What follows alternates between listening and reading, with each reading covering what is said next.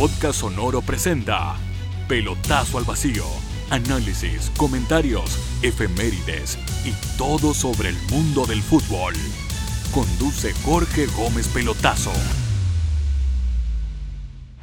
Pelotazo al Vacío. Hola, ¿cómo están? Iniciamos el capítulo 14 de la segunda temporada de Pelotazo al Vacío y lo hacemos con un ex defensa que ganó todo en Colo Colo, el torneo nacional, la Copa Chile, la Recopa, la Interamericana y lógicamente la Copa Libertadores de 1991 que está de aniversario por estos días. Además jugó en La Roja, donde incluso fue capitán. ¿Cómo estás, eh, Gabriel Mendoza? Hola, Jorgito. Bueno, aquí muy bien, esperando que se acerque una fecha más de esa gloriosa noche inolvidable del 5 de junio y bueno, y con sentimiento encontrado por lo que le está sucediendo a un compañero, un hermano, uno de la familia de ese, de ese glorioso equipo que es el Chano y entregándole toda la energía y las vibras positivas para que pueda salir adelante con, con todo lo que está viviendo. ¿Cómo se han eh, reunido? Me imagino que como plantel lo han ido a visitar harto, harta llamada, mucho apoyo, que es lo que más se necesita. Sí, pues todos los días, todos los días le escribimos, todos los días le, mandamos un mensaje, algunos hemos tenido la posibilidad de ir a verlo porque está en, en, una unidad en la UTI de tratamiento intensivo que, que no, no, se puede visitar mucho por todo lo que lo conlleva su enfermedad, pero los que lo hemos podido ir a ver, darle la energía, la fuerza y por supuesto eh, tirarlo para arriba, que es lo más importante cuando, cuando estas situaciones pasan, eh, lo que más necesita es ánimo y, el cariño de su familia, de sus nietos, es lo que lo tienen que tirar para arriba para seguir luchando con, con esta terrible enfermedad. Seguro, seguro, un tipo muy querido, eh, aparte fue un, un emblema de, de, ese Colo Colo, muchos lo recuerdan. Cuando se habla de Lizardo Garrido, la mayoría, la primera cosa que se le viene a la cabeza es verlo salir jugando con pelota dominada en una semifinal de Copa Libertadores ante Boca en la bombonera. Hay que ser un poco operado los nervios para eso. No, el Chano es un líder, es un crack ya nosotros decimos que un capo, porque aparte de tener el biocero era extraordinario, tenía el tiempo, tenía el, el punch. Eh, tenemos que pensar que él se inició y fue mundialista jugando lateral, con su estatura, con su talento eh, y sus proyecciones.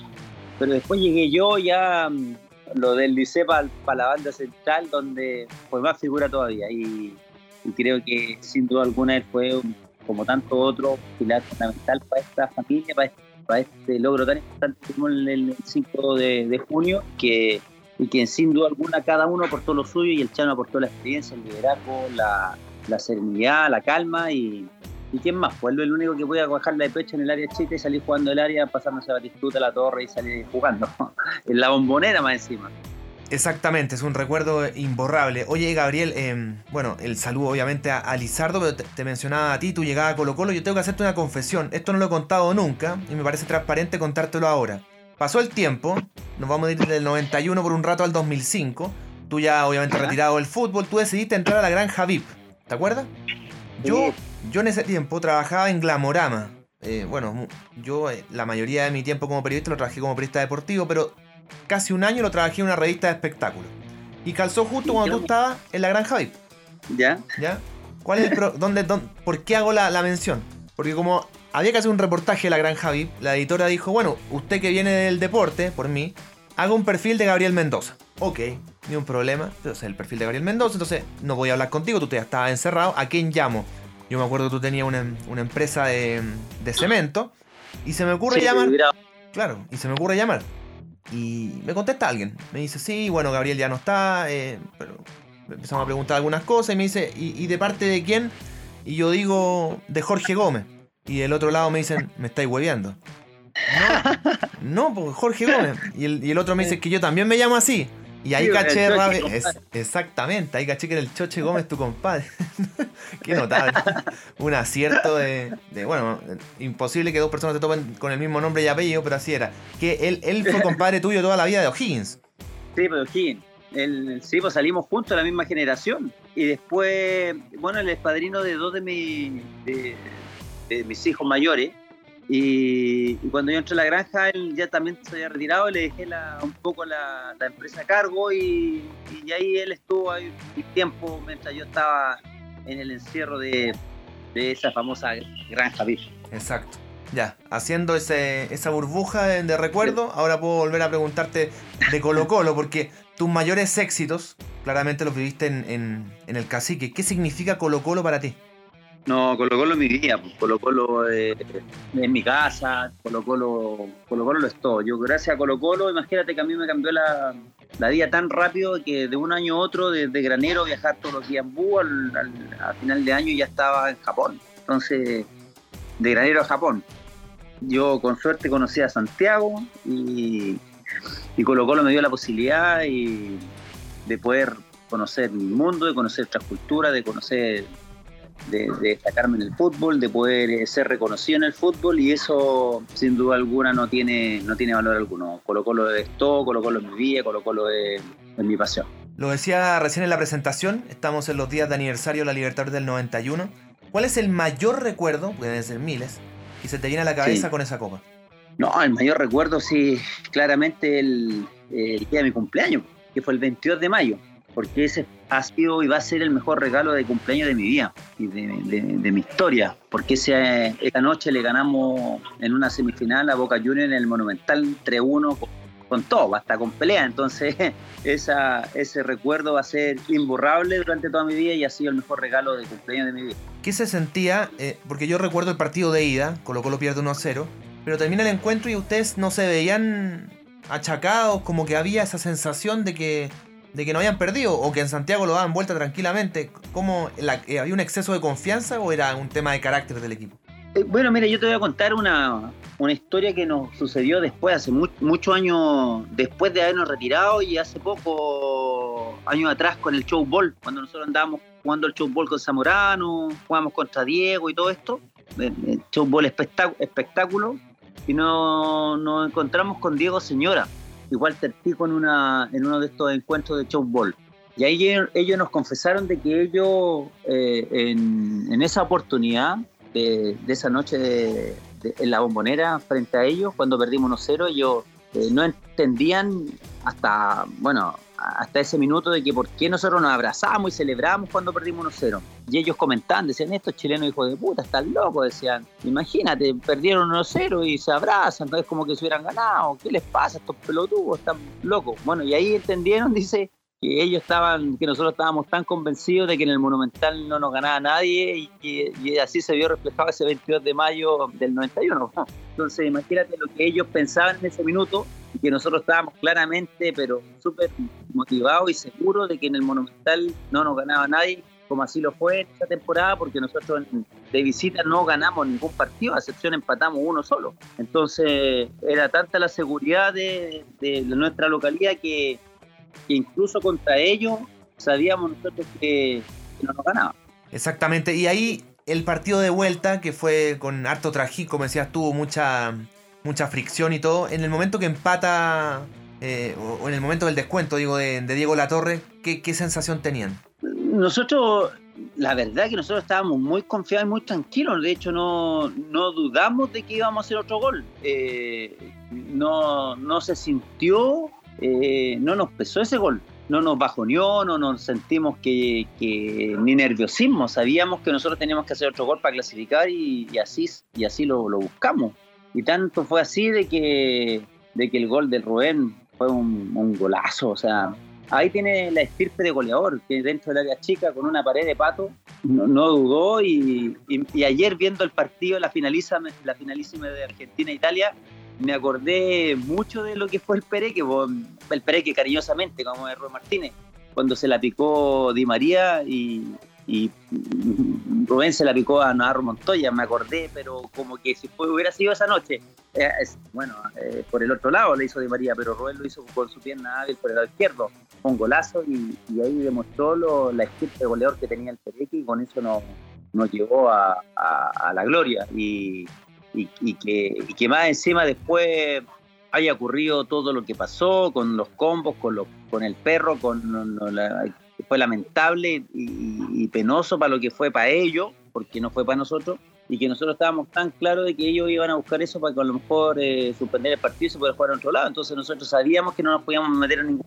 en ningún lado, y así se comentó y se habló antes del partido incluso de que nosotros no, no, no nos metiéramos en ningún lío para que no, no, pasara lo que, lo que ellos andaban buscando y lo que pasó con ellos Y ya en la final, tú eras futbolista obviamente, pero te sentiste un poco rockstar Cuéntale a la gente lo, que te pasó en la final después de la lesión y cómo se dio tu regreso al estadio.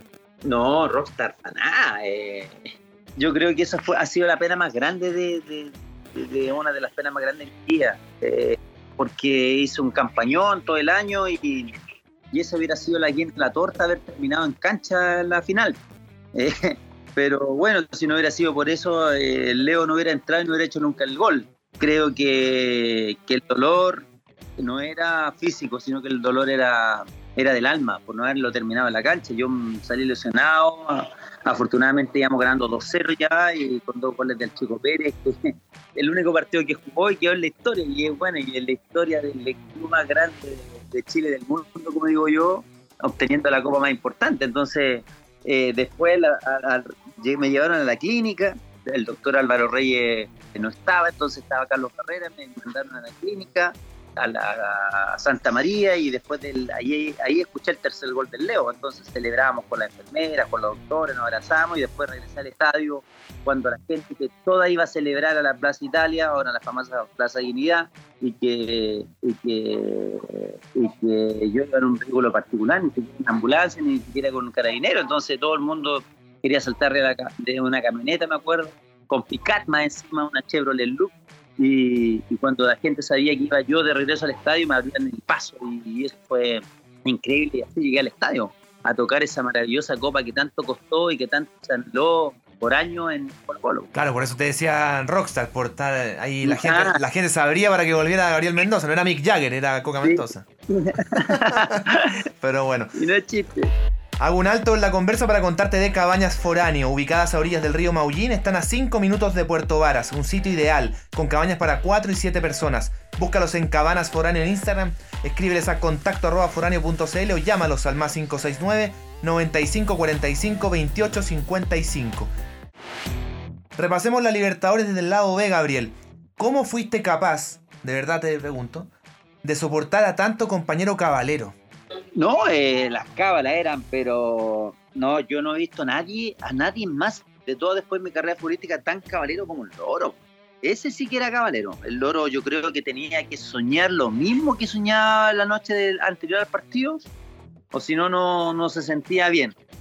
Yo el, al loro lo, nosotros lo vimos, pero haciendo cada una de sus cábalas desde el primer minuto, desde el primer partido hasta el último, o sea, hasta después que incluso, no sé, eran, eran cosas increíbles. De hecho, ya es, por todo sabido que cuando el día del partido él salía a leer el, diario a, la orilla de la piscina.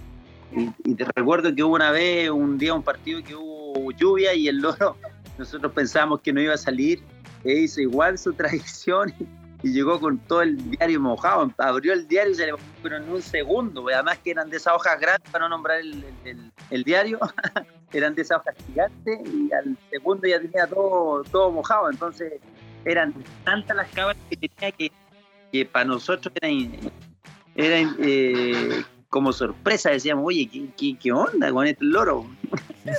pero bueno, son historias y son cosas que cada uno tenía. Hagamos un ranking de cábalas poniéndole nota de 1 a 7. el profesor Mendoza, a lo del diario de Morón, por ejemplo, ¿qué nota le pone? Oh, un, 10 a esa, a esa cábala. Sí, bien. Sí. Después lo de Sopa de Caracol, que incluso le significó venir al Festival de Viña el 92. Sí, un 7. ¿También? ¿Quién, quién fue el, el, encargado y ponía en la radio? ¿La llevaba alguien? No, lo que pasa es que ya no es como ahora. Eh, nosotros fuimos al primer partido de Ecuador y ahí empezamos. El Ricky llegó con un estaba de famosa en Ecuador esa sopa de caracol y llegó el Ricky con ese cassette, porque no era CD, era un cassette. Y, en el camarín lo colocamos y ahí ya no se, no volvió a sacar nunca más antes de los partidos. El encargado era el Nano Romero, en, el equipo ahí cassette de, de Panda Blanca, sopa de caracol. Exacto. Luego el saludo del Garra Velázquez ahí a la salida del túnel con la imagen de la, de la Virgen que bueno, ahí también recordando con mucho cariño a nuestro querido Garra que está en el cielo también junto al doctor Álvaro Reyes.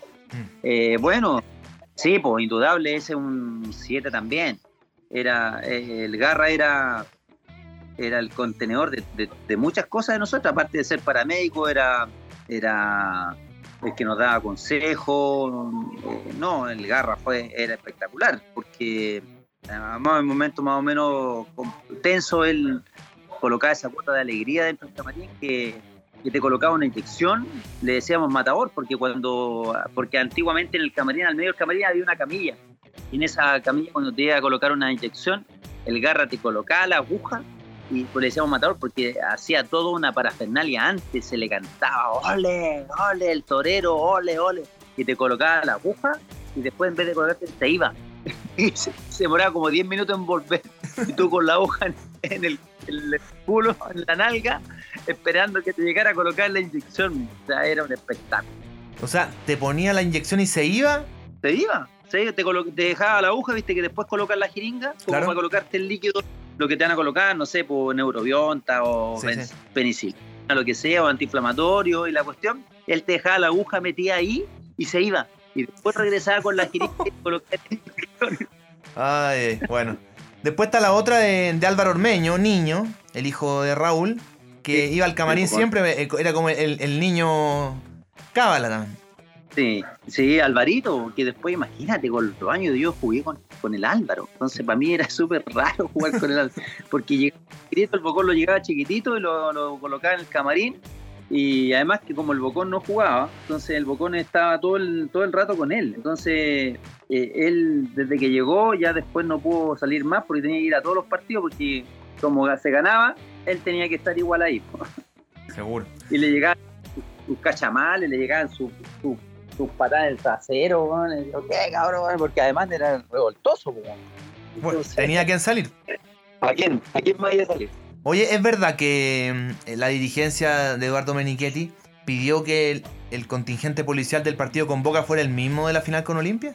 Bueno, con los años después uno no va sabiendo muchas cosas en el, en, el minuto actual, ¿ah? pero con los años después el, el Chano, el Bocón y Jaime en esto, en, pandemia sobre todo nos contaron, de que, de que ellos sí sabían que, que, que y Guatón Vergara pedían siempre la misma la misma delegación de carabineros que no, porque nosotros no era como la como ahora, que como la Champions, que llegan en buses al, al estadio, llegan prácticamente casi directo al, al camarín, claro. sino que nosotros íbamos en caravana, en auto, desde, lo, desde el hotel al estadio y además siempre teníamos que ir los mismos, que ese también era una gran cábala, porque, por ejemplo, yo tenía que irme con Marga, eh, Mirko, el loro se llevaba a Mirko, Jaime se llevaba a otro, y así, pues, los mismos autos, siempre los mismos. Y la caravana de la delegación de carabineros, la escolta, tenían que ser los mismos. O sea, de hecho, yo no, nosotros no sabíamos que después, con los años después, nos contó Jaime, el Bocón y, el Chano, que sí, porque que Eduardo y el Guatón pedían la escolta, la misma escolta que nos, que nos, nos, llevaba, nos llevó al estadio el primer, el primer partido de Copa Libertadores hasta la final. Y eso significó, por ejemplo, que el perro Ron, que le mordió lo que sabemos a Navarro Montoya, volviera el día que Chile, que colocó los juegos con Olimpia y nadie sabía. Exacto, nadie, no, no teníamos idea. Después, imagínate, después con el tiempo uno va sabiendo cosas y detalles que fueron, que fueron cablas de, de, ese año. Antes de seguir con la conversa, te hablo de Estación Rock. ¿Sueñas con tocar un instrumento? Hay una escuela en Puerto Varas que te enseña a hacerlo. Búscalos en www.estacionrock.cl y revisa la mejor plataforma de clases online en www.errock.com. Y también te cuento de Q Analytics son el más grande ecosistema de soluciones tecnológicas y te quieren ayudar. Visítalos en www.qanalytics.cl o escríbeles a info.qanalytics.cl. Necesito tu ayuda, Gabriel. Cuéntame, Jorge. En tres décadas se han contado mil anécdotas de la Libertad del 91. Necesito una nueva, una que sea. Es el momento que tú puedas contar algo que nunca has contado. Una nueva. Son 31 años que ya han sido siempre son, van a ser siempre las, son siempre las mismas. O algo que te haya pasado a eh, ti, algún, alguna conversación con Mirko Josic que nunca hayas contado, qué sé yo. Sí, no, no, o sea, siempre fue lo mismo. De hecho, todos saben de que, bueno, algunos nomás saben, sobre todo yo creo que tú sabés que yo en ese partido lo jugué de puntero derecho, lo jugué delantero porque estaban todos los, estaban todos los delanteros lesionados, y, me tocó, Mirko me llama y me dice, tú vas a ser delantero, Gabriel, porque no nos tenemos delantero, entonces los jugadores de Olimpia no van a saber, así que tú vas a ser delantero. vas a ser el puntero derecho. Siempre quisiste ser, me dijo. ¿Cuándo querías ser puntero derecho? Me dice, sí, porque tú siempre vas al ataque y vuelves muy poco a la defensa. Ahora sí que soy delantero, pero en esa época no, pues era ida y vuelta. Ahora no, ahora me quedo pegado ahí arriba. O sea, con la Pero justificación te cagó un poco, dijo la verdad. Claro, ahí me mató. Pues entonces llegué, bueno, será, pues y ahí puso a Peralta. Que, que, que Peralta, bueno, igual jugó todos los partidos Juan Carlos Peralta. Mm. Pero así como que una, una anécdota ya están todas contadas. Incluso la del Bocón, que por celebrar un gol se desgar- sal- Imagínate, por eso no jugaba, pues. Celebró el gol en la banca, en la Copa Libertadores y se desgarró. Bueno, hurgando, hurgando, recuerdo que alguna vez tú comentaste que Mirko Josic te consideraba un hijo, que te lo dijo incluso. Sí, Y tú, sí, pero eso como, fue... buen, como buen chileno, te arrancaste una concentración en Codegua, pero Gabriel, ¿cómo hiciste? Sí, eso fue el año 92. Ya, ya logrado todo y, y, y Mirko tenía esa... mm, En, en la concentración tenía como eh, eh, su método de, de llamarte a cada jugador antes, en la pretemporada te iba a llamar uno por uno. Y te iba diciendo, por ejemplo, llamaba a Daniel Morón y decía, Morón, tú vas a ser, ser el titular este año. Y así iba hablando con cada uno, con el Chano, Chano, tú vas, vas a ser el titular. Así hablaba no, mira, tú vas a jugar algunos partidos. Me llamó al último día. Entonces yo le dije, yo pensé que ya no me iba a llamarme. Pensé que ya yo no estaba considerado en, los planes, agarrándolo un poco para la talla. Me dice, Mirko, no, lo que pasa es que yo, Gabriel, me dice, te dejé para el último porque te quiero decir que tú no eres el jugador que, que tú crees, tú para mí eres el hijo que, se me murió en la guerra. Concha la lora, y me mató. po. Yo dije, pero ¿cómo me dices eso, Mirko? Y ahí me dijo, así que donde yo vaya, tú irás conmigo, Gabriel, tú vas a andar conmigo para todos. Pucha, Mirko. Bueno, y ahí, la del chileno. Cuando le das la mano, tú le comí el brazo. en la noche se nos ocurrió hacer una escapadita ahí a, un, a ese lugar de Codegua que igual no es tan feo, pero bueno, no tenía nada. Nosotros anduvimos en España, Japón, en, tantos lugares de- del mundo y se nos ocurrió arrancarnos ahí en Codegua que, que con suerte había que un, tres piedras más. Entonces después de eso, cuando llegamos, yo le había contado al cabezón Marga la, la situación, entonces Javier me dice, bueno, como vos soy el hijo, tienes que ir a, a poner la fianza, como decimos nosotros, o a, a darnos la... que nos perdone. Entonces cuando yo entro a su habitación, lo veo justo en la esquina de, de- de su habitación con una, en su velador una lámpara, le veo la silueta y cuando entro, lo primero que me dice Gabriel, todo lo que te dije en la tarde, olvídalo, ya no va a volver a hacer nunca más lo que te dije. Puta. Bueno. Bueno, pero el Lo tiempo... perdí todo. Sí, claro. Bueno, el- el- pero el tiempo pasa. y, hace un rato hablábamos de, de- de tu participación en el reality del 2005. Bueno, Mirko en ese tiempo vino a Chile. Sí. Cuando le pide a muchos de la Libertadores del 91 que sean parte de, la, de las divisiones inferiores de Colo Colo, ¿tú te enteraste, te, te dieron ganas de salirte del reality o dijiste, no, o sea, que aguanta hasta el final? Llegaste a la final, de hecho. No, porque después de. Sí, pues yo cuando estaba me, me enteré. Cuando salgo me cuentan que todos estaban trabajando en Colo Colo y que, que había preguntado por mí. Entonces le habían dicho, bueno, usted sabe que su hijo en la cuestión está en reality. Este muchacho loco no cambia, dijo. y después que yo salí del reality lo fui a ver porque justo yo sabía que, bueno, ahí se iba. Yo lo fui a ver al hotel, al hotel donde concentrábamos para la Copa Libertadores porque ahí estaba. Y cuando llego me encuentro a Sorana, su mujer, y me dice que Mirko había estado preguntando siempre por mí incluso había visto el programa. Eh, entonces cuando baja, dice ya va a bajar a tomar desayuno, cuando baja yo me dice, pero suba a, a buscarlo a la habitación. Yo sea, voy al ascensor, se abren las puertas y aparece Mirko.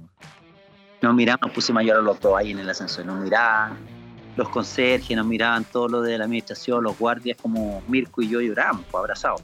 Y ahí para variar me retó otra vez, pues me dice, ¿qué tú muchacho loco estar haciendo? Yo le digo, claro, Mirko, pero ¿qué? Y ahí me pregunta, ¿cuánto tienes? Me pregunta. Yo digo, ¿cuánto tengo? Sí, ¿cuánto tienes? ¿Qué tienes? Y le digo, ¿pero qué? No, ¿qué cosas tienes? Y yo le digo, no, tengo algo. Y me dice, en vez de haber tenido cinco, podría haber tenido mil conmigo, muchacho loco. Me dice, yo le digo, "Puta, Mirko, hasta el día de hoy me seguí retando. Oye, y bueno, Pero así, qué raro, bueno, te lo dijo su señora, que él veía la gran Javip. Me lo- no me lo imagino, la verdad, pero... ¿qué- Sí, yo también no me lo imaginaba que había visto, el- lo- había visto los programas. Yo, es como, no sé, pues como Bielsa estuviera viendo un reality, pues, es lo mismo. Exacto, exacto, muy raro. ¿Y, y- y qué más te dijo en, en esa conversación? ¿Te, te dijo que te había ido a perder el tiempo algo así? No, no, no, me dijo que, bueno, nosotros ya conversamos con Lana, su hija, nos tratamos de hermanos, así que eh, hablábamos casi siempre y hablamos casi siempre. Con Mirko también, hacemos videollamadas. Pero Mirko, yo le digo, oye, la última llamada que tuve con Mirko, le dije, Mirko, ¿qué? cuéntame ya, a ver, ¿qué pacto? ¿Hiciste pacto con el diablo o te tiraste el sonido? Porque porque seguí igual, tenía 83 años, cumpliste, pero llamé para su cumpleaños y, seguí igual, no cambié, está, está igual, se reía, me decía, eso es buena vida, Gabriel, es buena vida. ¿Qué, es lo que más destacas tú de Mirko Josic? ¿Es el entrenador más importante de tu carrera? Sí, pues sin duda alguna. Bueno, primero que todo porque él me llevó a Colo Colo, él fue uno de los que dijo, yo lo quiero a Gabriel, y porque después por todo lo que me, me, me dio, las armas que me entregó, la libertad, eh, de, hacerme un jugador, de aprovechar todas las capacidades que tenía física y, técnica y que las supo sacar perfectamente eh, en beneficio del equipo. Eh, y además por todo lo que él representó, no siendo tan expresivo ni tan demostrando su cariño, a mí me lo, me lo entregó a su manera y, eso tiene, tiene un valor agregado. De todas maneras, sí, bueno, muchos los que lo dirigieron o que fueron dirigidos por él, incluso esos jugadores como Zucker, eh, Prochineki en la selección aquella Yugoslavia hablan muy bien de él y, todo lo que tú dices se, se, refrenda en eso. Hay una, una entrevista que encontré tuya, Gabriel, muy antigua, del año 93, se la diste a la Don Balón, al cierre. Tú dijiste que en esa época le dabas todo el sueldo a tu señora. ¿Eso era por amor o por macabeo? No, macabeo, tenía que haber sido. ¿Sí? nada más, ¿El futbolista chileno en general es macabeo? Bueno, algunos, en algunos, bueno, en, el plantel éramos todos macabeos, pero estamos todos separados ahora, en este año. o sea, no, es la, no es la mejor eh, eh Bueno, ahí te voy a contar algo, mira, ahí te voy a contar algo que a lo mejor nadie lo sabe. Esto, me gustó nos contaron el Chano, el Bocón y Jaime, que eran los líderes de ese equipo, y que nosotros estamos, todos quedamos para adentro, ¿eh? porque esta es una infinidad nuestra, íntima. Dice, ellos nos contaron en pandemia, cuando cumplimos los 30 años nos reunimos por Zoom. Y en esa, y en esa reunión por Zoom, el año pasado, el 5 de junio, nos contaron una, una verdad que ellos nunca nos habían dicho. Y dice que ellos, antes de empezar la Copa Libertadores, fueron a ver a la tía Yoli. Y la tía Yoli les, les, contó, les tiró las cartas, les, les contó que íbamos a ser campeones de la Copa Libertadores. Y que en eso teníamos que tener que teníamos que tener confianza, que ellos tenían que tener el grupo cortito, que lo tenían que tener eh, casi casi eh, en engranaje perfecto, así como muy muy reservado y que teníamos que estar muy mentalizados para poder pero que íbamos a ser campeones de la Copa Libertadores. Pero iba a haber un grave problema y un gran problema, no grave, un gran problema que después de muchos años, ese equipo de campeones de la Copa Libertadores, la, más del 50% de a estar separados. Imagínate ese año. Eso fue antes de comenzar la Copa. Le achuntó perfecto a todo. Oh, imagínate. Yo le dije, pues, tan, tan buena onda deberían haber contado. de más, pues, de más. Oye, y cuando miras hacia atrás ahora y, ves todo lo que ha pasado, el, grupo que se, que se formó, porque se siguen reuniendo la mayoría, ¿cuál es e, eso como paralelo que te da haber ganado la Libertadores? Porque por un lado está el éxito, está la copa, está tu medalla que, guardarás con afecto, pero con respecto a las personas que conociste. Eh, yo digo que somos una, somos la familia, somos una familia y, fuimos la mezcla perfecta, porque nos juntamos jugadores de experiencia y jugadores jóvenes eh, que que, entregamos todo para poder lograr ese gran éxito, pero lo que nos dio es que, es que somos familia, que todavía nos conversamos, que todavía nos hablamos, que todavía nos preocupamos de cada uno de nosotros, de quién está bien, de quién está más o menos, de quién está mal, de que nos damos apoyo, que nos brindamos apoyo y que nos ayudamos. Independiente de que cada uno esté en su actividad o que esté lejos, que esté cerca, pero que cada uno eh, sigue preocupado de, de, lo que está sucediendo con, contigo, con uno. Estamos hablando de, personalmente, no de la familia, no, de uno. Cómo estamos, cómo nos encontramos, cómo nos sentimos. Y cuando necesitamos apoyo, siempre todos estamos ahí. Y eso no lo tiene cualquiera. Y eso, eso nos, da, nos da la experiencia y el reflejo de que, de que esto que vivimos ahora es lo que vivimos ese año al 200%, por eso obtuvimos la copa más importante de Sudamérica, porque en realidad no somos un equipo, no éramos un equipo, éramos una familia, porque el que se desviaba un poquito, los grandotes te llamaban y decían, oye, este es el camino, no te desvíes, que tú sigue entrenando, sigue enfocado en lo que estamos, porque así vamos a lograr el éxito, y así lo logramos, porque porque no en ese tiempo no existían las redes sociales ni mucho menos, pero sí eh, a su manera, en su época, existía el diario, existía la radio. E imagínate que yo ese año 91 viajé todo el año 91, yo viajaba de Granero a, Santiago, en búho además. Imagínate con todo ese éxito, o sea, imposible hacerlo ahora.